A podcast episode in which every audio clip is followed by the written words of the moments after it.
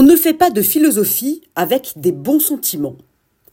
Voilà la conclusion d'un critique littéraire qui n'a visiblement pas apprécié mon dernier livre, Et si le monde était un opéra, coécrit avec la mezzo-soprano Marina Viotti.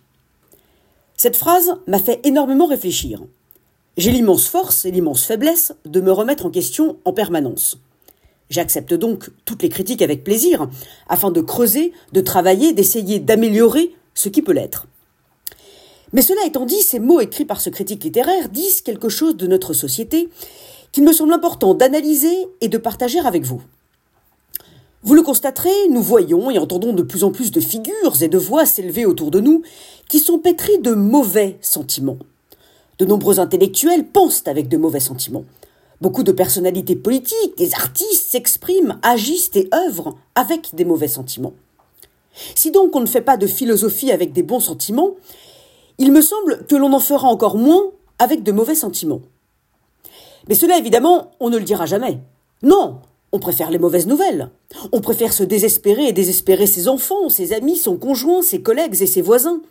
On préfère laisser croire qu'il faut éteindre la lumière et boire la ciguë en attendant que la planète disparaisse. On préfère s'enfermer dans son pessimisme et son cortège d'aquabons. On préfère se trouver mille excuses pour ne pas agir.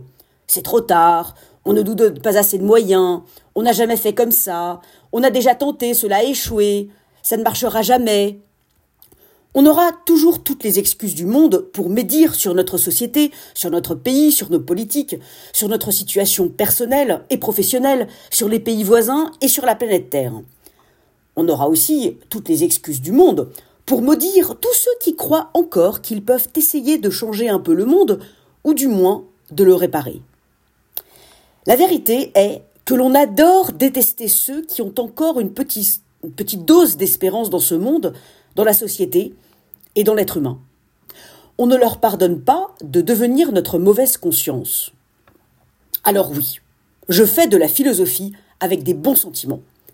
Car pour moi, le vrai philosophe n'est pas celui qui aime la sagesse, comme le dit l'étymologie du mot, mais celui qui aime l'être humain malgré tout.